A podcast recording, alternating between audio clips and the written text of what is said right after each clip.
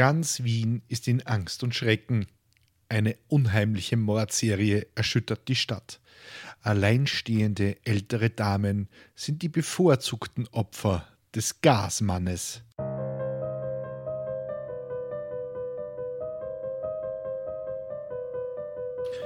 Willkommen bei Mörderisches Österreich, dem Podcast über historische Kriminalfälle aus eurer Umgebung. Anhand von zeitgenössischen Berichten rekonstruieren wir hier die größten Verbrechen der Geschichte Österreichs und darüber hinaus. Am Ende gibt es noch den Klugschiss zum Schluss. Mein Name ist Peter und ich bin im Hauptberuf Journalist. Willkommen bei der 52. Episode von Mörderisches Österreich. Wie mir gerade aufgefallen ist, ist das gleichzeitig auch die Weihnachtsausgabe. Also in diesem Sinne, frohe Weihnachten euch allen, bleibt's fröhlich, gesund und vor allem diesem Podcast gewogen. Und erzählt euren Freundinnen und Freunden, Verwandten und Bekannten, Nachbarn und anderen Todfeinden davon. Dann könnt ihr nämlich zu Weihnachten endlich aufhören, vor dem Baum schief Stille Nacht zu singen und stattdessen diesen blutigen Mörder-Podcast hören. Nichts bringt einen mehr in Weihnachtsstimmung als eine gut gemachte Mordserie, oder? Und weil ich schon bei der schamlosen Eigenwerbung bin, möchte ich euch auf zwei weitere Podcast-Projekte hinweisen, an denen ich mal mehr, mal weniger maßgeblich beteiligt bin. Und zwar könnt ihr mich im Shock 2 Podcast hören. Da rede ich über mein zweitliebstes Thema nach grausamen Morden, nämlich das Tabletop-Spiel Warhammer bzw. dessen Videospielumsetzung namens Rogue Trader. Das ist super nerdig und natürlich nur für nischenaffine Menschen mit Geschmack gedacht. Außerdem plaudere ich in der 25 Stunden oder länger dauernden Weihnachtsepisode über meine Lieblingsserie, meine sehr kurze und wenig ruhmreiche Karriere als Sportredakteur und mein liebstes Weihnachtsgeschenk. Keine Sorge, ich rede nicht die ganzen 25 Stunden, da sind noch viele andere tolle Gäste mit dabei. Wirklich stolz bin ich aber auf ein neues Projekt, das gerade im Entstehen begriffen ist. Dabei handelt es sich um einen Podcast namens Steuerfrau und es geht hauptsächlich ums Segeln. Und auch hier keine Sorge, ihr müsst mir nicht dabei zuhören, wie ich über meine Expertise im Tretbootfahren plaudere. Vielmehr lasse ich mir und damit auch euch Zuhörerinnen und Zuhörern von einer echten Expertin das Leben auf hoher See erklären. Eine ganz liebe Freundin, die Uli, die ist nämlich die echte Steuerfrau an Bord und hat das Kommando. Und nein, sie hat weder Augenklappe noch Holzbein, aber das wird schon noch. Also ich stelle die Fragen äh, eines Ahnungslosen, also was tut man, wenn man plötzlich in einen Sturm gerät? Gibt es wirklich Seeungeheuer und wie kommt man eigentlich auf die saublöde Idee, sich ein Segelboot zu kaufen? Das Ganze wird ein wenig leichter und lockerer als dieser Podcast hier. Schließlich geht es nur sehr selten um brutale Morde. Obwohl, naja, was weiß man? Auf hoher See gelten ja andere Gesetze, wie wir alle wissen. Also Steuerfrau ist eher was für den interessierten Laien. Dazu gibt es jede Menge Fotos in den Shownotes von den schönsten Plätzen der Welt. Das Ganze ist also eher eine informative, gute Laune-Geschichte. Nicht so wie dieser Podcast. Heute wird es nämlich einmal mehr blutig, grausam und brutal. So, jetzt machen wir mal wirklich Butter bei die Fische. Es gibt nämlich Morde in Serie, wenn der Gasmann klingelt. Los geht's wird eh Zeit. Unser heutiger Fall spielt in Wien und ein bisschen in Niederösterreich, und zwar in Wien der 70er Jahre. Es geht um einen der aktivsten Serienmörder des Landes, und wenn ihr bis zum Schluss dran bleibt, erzähle ich euch, dass ich zu dem Täter sogar so etwas wie eine persönliche Verbindung habe. Ich bin ihm nämlich mehrmals begegnet, ohne es zu wissen. Das ist die Geschichte des Gasmannes, des Bürgers von Wien, der Handkante von Hitzing.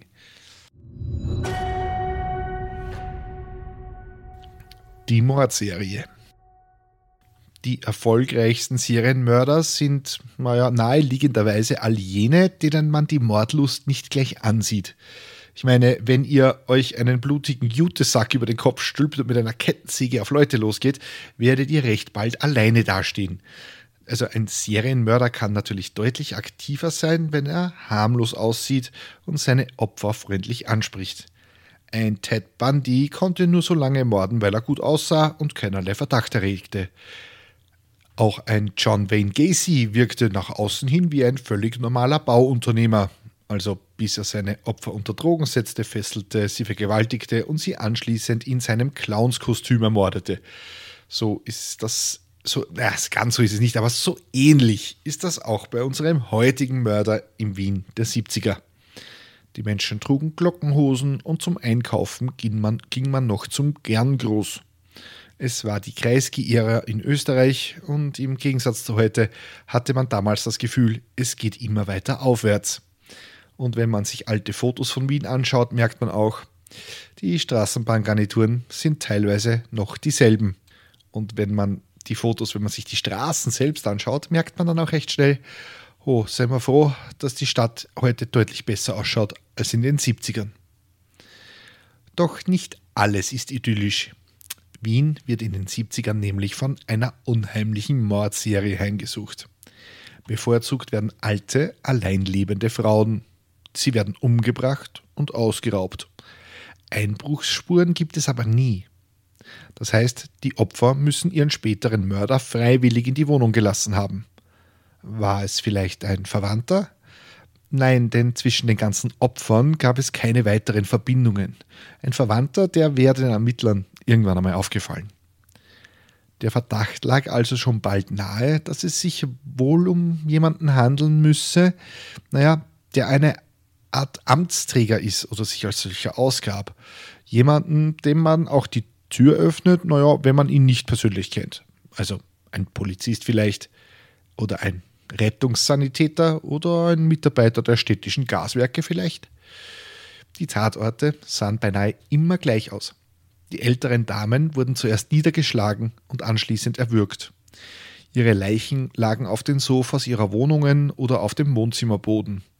Die Geldverstecke der Frauen waren meistens leer. Ja, in den 70er Jahren, ja, da hatten die meisten Menschen schließlich noch Bargeld im Haus, nicht so wie heute, wo jeder mit dem Handy bezahlt. Der Polizei fiel aber noch etwas auf. Beinahe an jedem Tatort fanden sie ein halb ausgetrunkenes Glas Wasser.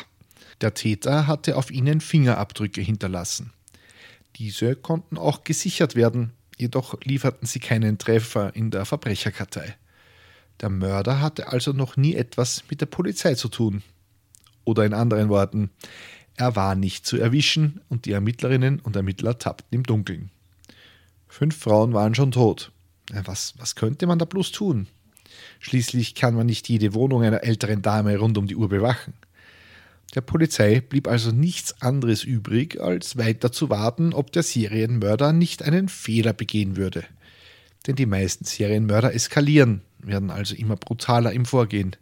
Und dann werden sie auch oft schlampig und verraten sich selbst. der freundliche Gasmann. Die Polizei hatte also außer ein paar Fingerabdrücken nichts in der Hand. Gleichzeitig kommt es in Wien auch zu einer Serie an Überfällen. Immer wieder werden freundliche ältere Damen in ihren Wohnungen ausgeraubt. Der Modus, wie der Täter in die Häuser kommt, ist immer gleich. Er läutet an und ruft: Der Gasmann ist da! Übereinstimmend sagen die Überlebenden, dass der Mann in einer Art Uniform der Gaswerke gekleidet war und er sieht völlig harmlos aus.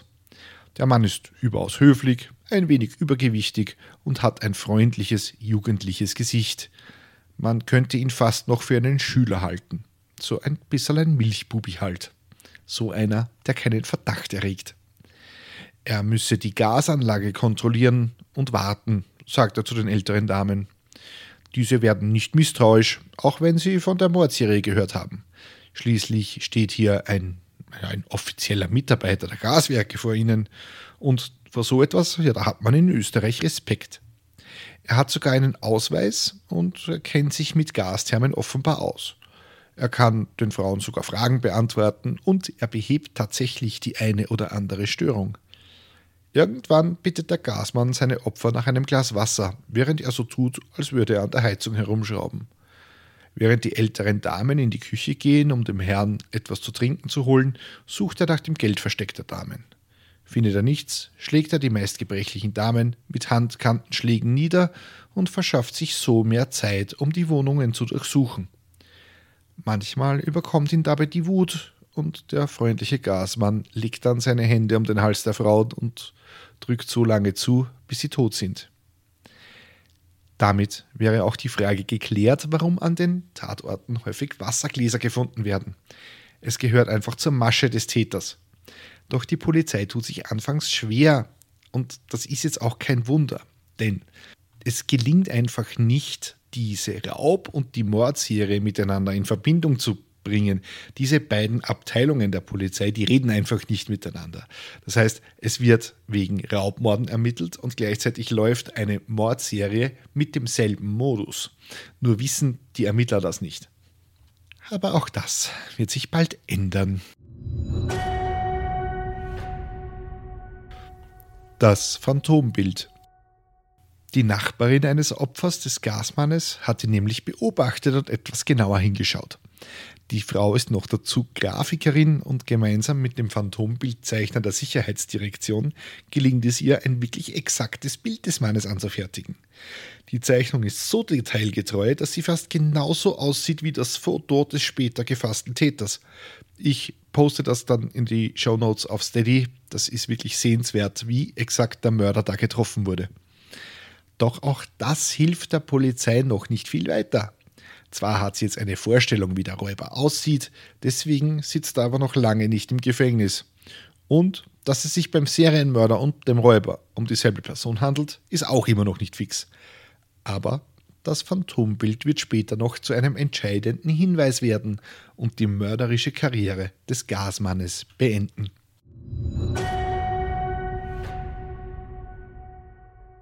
Der Überfall im Seniorenheim. Es ist der 12. Februar 1972. Seit eineinhalb Jahren sucht die Polizei nach dem Mörder und dem einen Räuber, dem im Gasmann-Kostüm, immer noch nicht wissend, dass es dasselbe ist. Sechs Menschen hat er mittlerweile umgebracht und es ist klar, er wird nicht aufhören, er wird weitermorden. Waren es anfangs nur brutale Raubüberfälle, hat der Serienkiller jetzt seine Lust am Leid seiner Opfer entdeckt. Ein Notruf erreicht die Einsatzkräfte. Ein Mann hat zwei Frauen eines Pensionistenheimes in der Krutnergasse im 13. Bezirk in Wien überfallen. Schnell ist klar, das muss der Gasmann sein. Der Mann dringt gegen 1 Uhr früh in das private Wohnheim für Offizierswitwen in Hitzing ein. Im Buch Mord von Regina und Andreas Zeppelzauer wird die Tat genauer beschrieben. Zitat. Zuerst bricht er die Tür zum Wohnraum der 83-jährigen Aloysia S. auf. Er stürzt sich auf die erschrockene Frau, wirkt sie fast bis zur Bewusstlosigkeit und vergewaltigt sie. Mit einem Jochbeinbruch bleibt die Frau liegen, währenddessen sucht der Täter nach Bargeld. Er findet aber nur ein Postsparbuch mit 3000 Schilling. Das sind nach heutigem Geld etwa 1100 Euro. Das ist ihm anscheinend zu wenig, denn er bricht noch auch, auch noch die Tür zum Zimmer der 77-jährigen Beatrix Rosa auf. Auch diese Frau bedroht er und will sie würgen. Die Überfallene gibt ihm 1000 Schilling, also etwa 370 Euro, in einem Kuvert. Da lässt er von ihr ab und flüchtet. Beatrix Rosa ruft die Polizei. Aber selbst die Suchhunde der Beamten finden keine Spur des brutalen Verbrechers. Nur das Sparbuch, das er im Treppenhaus verloren hat, bleibt zurück. Aloysia S., das erste Opfer, wird schwer verletzt ins Krankenhaus gebracht. Beatrix Rosa blieb bei dem Überfall unverletzt und sie kann jetzt eine entscheidende Aussage machen. Sie kennt den Angreifer nämlich. Der war nämlich schon vor einem Monat hier bei ihr. Damals hatte er behauptet, die Gasgeräte überprüfen zu müssen. Der Mörder verschaffte sich bei seinen bisherigen Opfern immer wieder als Gas- oder Installationsfachmann Zutritt zu den Wohnungen. Auch die Personenbeschreibung, die Beatrix Rosa der Polizei gibt, deutet auf den unbekannten Frauenmörder hin. Circa 25 bis 30 Jahre alt, etwas korpulent mit schwarzem, leicht gewelltem Haar. Das passt perfekt zu dem zuvor angefertigten Phantombild. Jetzt ist klar, das passt auch zu dem gesuchten Frauenmörder. Bei dem Täter der vielen Raubüberfälle in Wien und dem Serientäter handelt es sich also um dieselbe Person.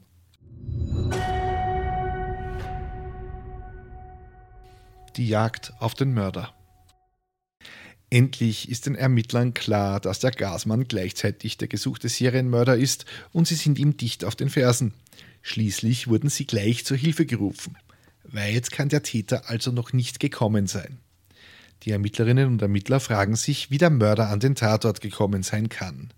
Denn um 1 Uhr früh fahren in Wien keine Straßenbahnen mehr. Die schwer verletzte Aloysia S. kann noch aussagen, dass sie wahrgenommen habe, dass der Mann stark nach Alkohol gerochen hat, als er sie vergewaltigte. Also macht die Polizei das in Österreich naheliegende. Sie klappern alle Wirtshäuser, Gaststuben, Pensionen und Hotels ab und zeigen überall das Phantombild vor. Die Hoffnung? Vielleicht ist der Täter einfach weiter saufen gegangen. Und tatsächlich, in einem Hotel erkennt der Besitzer den Mann anhand des Phantombildes wieder. Ja klar, das ist der Harald Sassack. Und der Hotelbetreiber weiß auch, wo sich der Gesuchte gerade aufhält. Der sitzt nämlich nebenan im Hotel Reisner und lässt sich Wein servieren. Die Kriminalbeamten stürmen daraufhin das besagte Hotel nebenan. Tatsächlich nippt in der Gaststube ein etwas korpulenter Mann gerade an einem Glas Wein. Doch da klicken auch schon die Handschellen. Dann holen die Polizisten die 77 Jahre alte Beatrix Rosa gleich mit dazu, also zur Verhaftung ihres Angreifers.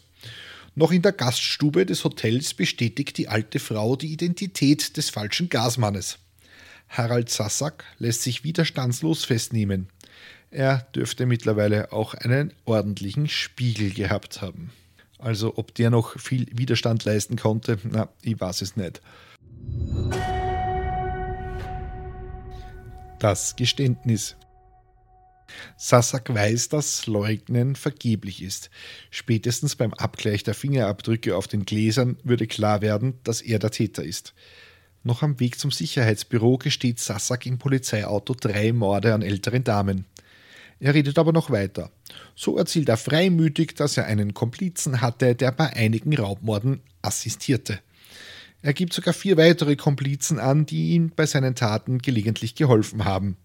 Zwei davon können ebenfalls sofort verhaftet werden. Die Karriere des Gasmannes und seiner Helfer ist ein für allemal vorbei. Dabei war Sassak die Karriere des Serienmörders gar nicht so in die Wiege gelegt. Wenn wir hier normalerweise von solchen Werdegängen reden, dann gibt es oft ein schwieriges Elternhaus, geprägt von Alkoholismus, Vernachlässigung und Missbrauch. Bei Sassak ist das aber nicht der Fall. Sassak wurde 1947 in Oberwart im Burgenland als Sohn eines Maurers und einer Bedienerin, also einer Reinigungskraft, geboren. Und der Witz mit, naja, kein Wunder, dass aus dem nichts worden ist, wenn man in Oberwart geboren ist, den erspare ich mir jetzt an dieser Stelle. Der ist nämlich so naheliegend, das können wir besser. Sassak erlernte den Beruf des Installateurs oder Klempners, wie man in Deutschland sagt. Damit ist auch klar, warum er sich mit Gasthermen so gut auskennen und den Gasmann auch so überzeugend spielen konnte, weil er einer war. Er hat nur die besten Noten aus der Berufsschule mitgebracht.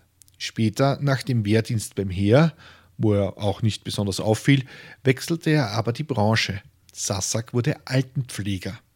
Er tritt einen Job im Altenheim in Leinz an, das selber Schauplatz des größten Serienmordes in der Geschichte Österreichs ist, aber dazu mehr in einer eigenen Folge. Dort arbeitet Sassak von 1966 bis 1969. Das passt doch zusammen. Er kennt sich mit Gasthermen aus und, dann, und weiß anhand seiner späteren Ausbildung, wie man mit älteren Menschen umgeht. Beides Fähigkeiten, die sich in der Mörderkarriere als sehr nützlich erweisen werden. Aber Sassak wird im Altenheim mit Hepatitis infiziert. Zweimal sogar. Beim zweiten Mal liegt Sassak selbst im Leinzer Krankenhaus, also eigentlich an seinem Arbeitsplatz. Aber weil wir in Österreich sind, wird Sassak nach seiner Heilung rausgeschmissen. Warum? Na, weil er keine ärztliche Bestätigung für seine Erkrankung gebracht hat. Sassak sieht das gar nicht ein, weil er war auch der Meinung, naja, ich bin ja bei euch im Krankenhaus gelegen, ich arbeite hier. Ich meine, was braucht ihr für eine ärztliche Bestätigung? Naja, aber wie gesagt, er hatte keine offizielle Krankschreibung, also fliegt er raus. Peak Österreich halt. Das ärgert Sassak maßlos und er kehrt dem Pflegeberuf den Rücken. Er wird stattdessen Zuckerbäcker. Aber auch diese, dieser neue Job, naja, der gefällt ihm gar nicht. Die vielen, Wes die vielen Wespen, die durch die süße Ware angelockt werden, machen ihm zu schaffen. Mindestens zehnmal am Tag sei er gestochen worden, sagt Sassak im Verhör. Deshalb kündigt er. Sassak geht dann keiner geregelten Arbeit mehr nach. Bei den, Einvernahmen, bei den Einvernahmen gibt er auch an, wie er auf den Gaskassierschmäh gekommen sei. Installateur und Krankenpfleger, das hat irgendwie harmonisiert, erzählt er. Seinen ersten Raub hat er begangen, als er einer älteren Frau geholfen hat und ihre Gastherme reparierte. Die Dame gab ihm damals 100 Schilling Trinkgeld. Er beobachtete sie dabei, wie sie naja, das Geld aus ihrem Versteck, also aus seiner Schublade nahm, und Sassak griff zu und erleichtert die Dame auch um den Rest ihrer Ersparnisse und rennt davon. Die Mörderkarriere. Sassak kommt bei älteren Damen gut an. Durch sein Aussehen wirkt er völlig unverdächtig und auch seine freundliche Art hilft ihm, dass er in die Wohnungen kommt. Ist er jedoch in der Wohnung, schlägt er mit der Handkante zu, bis die gebrechlichen Damen zu Boden gehen. Dann raubt er, was er in die Finger bekommt. Geld, Schmuck, alle Wertsachen. Oft nimmt er seinen Komplizen mit. Die 88-jährige Amalia Maxa aus Wienlandstraße ist sein erstes Opfer. Dann folgt die 83-jährige Grete Kauer, die von dem Täter gewürgt und geknebelt wird. Ohne Beute ziehen die beiden Männer wieder ab. Lange dauert es nicht und aus den Überfällen wird Raubmord. Das erste Opfer ist die 86 Jahre alte Eleonore Hauer. Sassak verschafft sich mit dem Gasmann Schmäh Zutritt, aber irgendwas kommt der Frau verdächtig vor. Sie will zum Fenster gelangen und nach draußen um Hilfe schreien. Doch Sassak ist schneller. Er bringt sie mit gezielten Handkantenschlägen zum Verstummen. Er schlägt die Frau tot und legt ihre Leiche ins Bett. Sassak betont immer wieder, dass er niemanden umbringen wollte. Doch das glaubt ihm niemand. Ein einziges Mal in seiner Mordkarriere wird er einen alten Mann überfallen. Der Raubmord an dem 79 Jahre alten Richard Langer ist völlig untypisch für ihn. Er bindet sein Opfer an einen Sessel und beginnt den alten Mann grausam zu foltern, bevor er ihn umbringt. An der Leiche des Opfers werden insgesamt 20 Rippenbrüche, eine Kehlkopfzertrümmerung und mehrere Rissquetschwunden festgestellt. Sassak rechtfertigt sich bei der Polizei damit, dass er an dem Abend sturzbetrunken war und sich an nichts erinnern konnte. Auch die 66 Jahre alte Rosa Schwarz, die 86-jährige Josefa Vierlinger, die 84-jährige Gabriele Hammer sowie die 69-jährige Aloysia Maschnack starben unter den Schlägen und den würgenden Händen des Gasmannes. Sein siebentes Opfer, die 88-jährige Maria Aberle aus Wien-Maria Hilf, stirbt erst zehn Tage nach dem Überfall, als Sassak schon hinter Schloss und Riegel sitzt. Die Frau wird in ihrem Bett gefunden. Der herbeigerufene Arzt stellt Herz- und Kreislaufstörungen fest bei einer alten Frau in diesem, also bei einer Frau in diesem Alter völlig normal. Sasak hat die Frau jedoch, nachdem er sie mit Handkantenschlägen niedergestreckt hatte, behutsam ins Bett gelegt und zugedeckt. Deshalb schöpft auch niemand Verdacht, als die Dame so vorgefunden wird.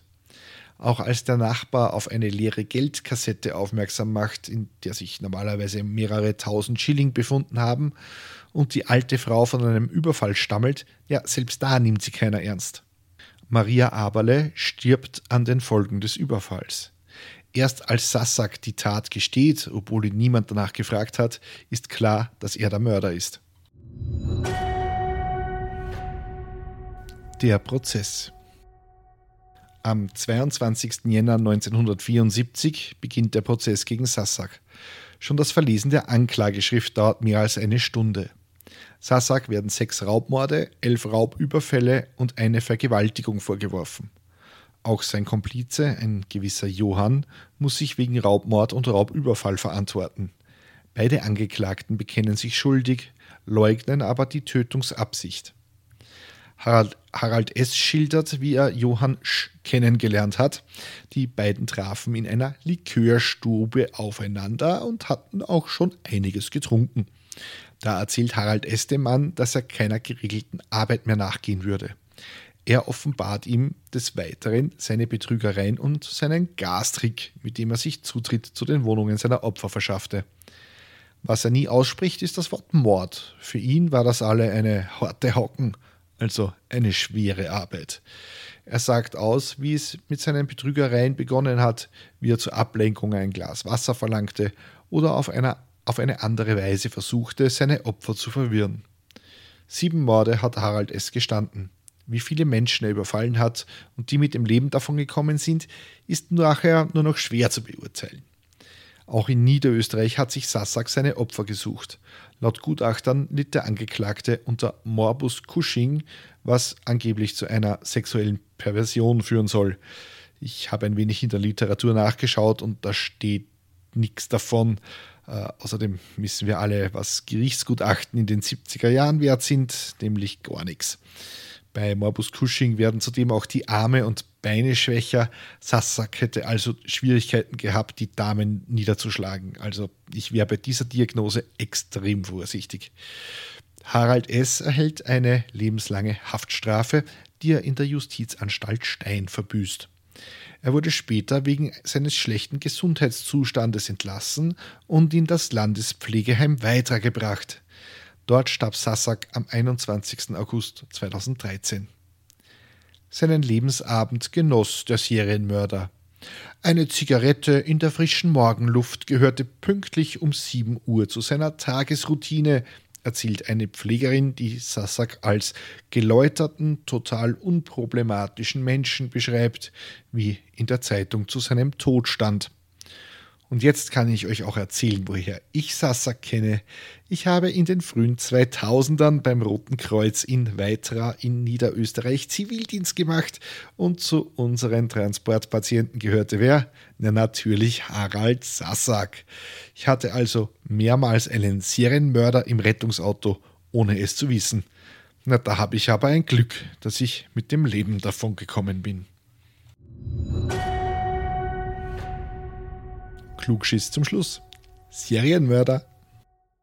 So, das klang jetzt fröhlicher als es sollte, aber na gut, müsst ihr mit einem fröhlichen Serienmörder leben.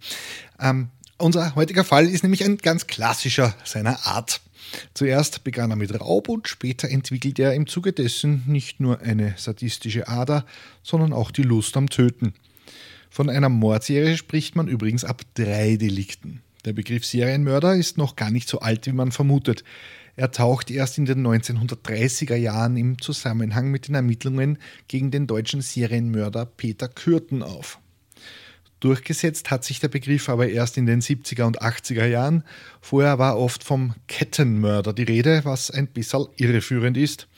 Und der Begriff Massenmörder wird übrigens häufig nur in der Zeit vor dem Zweiten Weltkrieg verwendet. Naja, weil, naja, die Begriffsdimension hat sich ja im Krieg ein bisschen verschoben. Es gibt insgesamt vier Typen von Serienmördern. Der visionäre Mörder tötet in der Psychose, weil er zum Beispiel Stimmen hört. Der missionsorientierte Typ tötet oft, weil er glaubt, eine Pflicht zu haben, die Welt von gewissen Personengruppen zu reinigen. Das sind oft auch diese religiösen, religiösen Typen. Also zum Beispiel wäre Ernst Karl aus einer der früheren Episoden äh, so ein Fall, der hat ja nur selbst Verbrecher umgebracht. Der Hedonist tötet, weil er sich an den Qualen seiner Opfer na, ein bisschen aufgeilt. Darunter würde zum Beispiel Werner Kniesek fallen, der eine Familie in St. Pölten terrorisiert und die Tochter der Familie zu Tode gefoltert hat. Dann gibt es noch den machtorientierten Typen, dem es darum geht, die Kontrolle über seine Opfer auszuüben. Die meisten Serienmörder sind männlich und zwischen 16 und 36 Jahren alt und leben in Großstädten. Die meisten Serienmörder sind übrigens US-Staatsbürger. Dort schätzt das FBI, dass bis zu 50 Serienkiller aktiv sind, ohne dass die Behörden davon wissen. Und in Österreich und Deutschland? In Deutschland gab es bislang 85 Serienmörder, in Österreich 22. Auf die Bevölkerung gerechnet heißt das, Österreich hat mehr Serienmörder als Deutschland. Und zwar richtig viel mehr. Haha, wir spielen nicht nur besser Fußball, wir sind auch besser im Leute umbringen. Laut der Berliner Zeitung leben aktuell in Deutschland 20 unerkannte Serienmörder. In Österreich dürften aktuell drei Serienmörder aktiv sein. Von einem weiß man es schon. Aktuell kam es in Wien immer wieder zu grausamen Morden an Obdachlosen. Zwei Menschen wurden bereits erstochen, ein drittes Opfer überlebte schwer verletzt. Die Suche nach dem Täter verlief ergebnislos. Bis er sich diese Woche selbst stellte. Es handelte sich um einen 17-Jährigen, der die Taten gestanden hat, weil er sich selbst bei der Polizei angezeigt hat. Und da waren es nur noch zwei Serienmörder in Österreich. Na, beruhigend, was? Angeblich begegnet man in seinem Leben insgesamt 36 Mördern. Das habe ich aus der Qualitätszeitung New York Post. Ich für meinen Fall weiß es nämlich von einem ganz sicher, nämlich Harald Sassack. Wenn ihr schon mal einem Mörder begegnet seid, ja, dann schreibt mir das doch auf Steady. Ja, und das war sie auch schon wieder, die 52. Episode von Mörderisches Österreich. Wenn euch die Folge gefallen hat, könnt ihr mir auf steadyhq.com slash mörderisch einen Euro in den Hut werfen. Danke an Andrea, Ralf, Dagmar, Sarah, Mechthilde, Sigi, Nathalie, Eva, Bianca, Björn, Heidi, Elisabeth, Patricia, Alexandra, Valentin, Jakob, Bianca, Bernd, Natascha, Martin, Johannes und Ingmar, die diesen Podcast unterstützen. Die ersten 30 Tage als Mittäterin und Mittäter sind kostenlos und ihr erhaltet die aktuelle Folge immer einen Tag früher als alle anderen. Wenn ihr auf Steady den Newsletter abonniert, bekommt ihr kostenlos Bonusmaterial zu den Fällen. Diesmal ist es das schon angekündigte Phantombild von Harald Sassack. Wenn ich mir etwas wünschen darf, dann wäre das Feedback zu den Episoden in Form von Reviews auf Spotify, Apple Podcasts und überall, wo ihr Podcasts bewerten könnt. Das hilft der Reichweite dieses kleinen Programms und zweitens kann ich die Show hier nur mit eurer Hilfe besser machen. Wenn ihr mir persönlich Feedback geben oder mir Hinweise für einen Fall geben möchtet, dann schreibt mir bitte einfach eine Nachricht auf Steady. Ja, es gibt noch ein altes Twitter-Konto, aber darüber habe ich die Kontrolle verloren, weil ich die Zugangsdaten nicht mehr habe, weil ich ein digitaler Supergeschickter bin. Ja, es tut mir leid. Also wenn ihr an, an Twitter schreibt, an das Twitter-Konto, ähm, ich kann darauf nicht mehr zugreifen, ich kann es leider nicht lesen. Also bitte lieber nicht machen. Die nächste Folge erscheint aber auf jeden Fall auf Spotify, Amazon, Apple, TuneIn, iHeartRadio, Podvine Player FM, Samsung Podcasts und dieser, weil auf alle diese Dienste habe ich nämlich noch Zugriff und meine Zugangsdaten. Vielleicht besteht ja doch noch Hoffnung. So, lasst euch nicht vom Serienmörder erwischen. Ich wünsche euch ganz, ganz viel frohe Weihnachten und wie gesagt, statt dem schiefen Singen hört euch einfach diesen Podcast an, verbreitet auch weihnachtliche Stimmung. Ich wünsche euch noch einen guten Rutsch. Wir hören uns im neuen Jahr wieder mit frischen Folgen von Mörderisches Österreich. Bussi und Baba.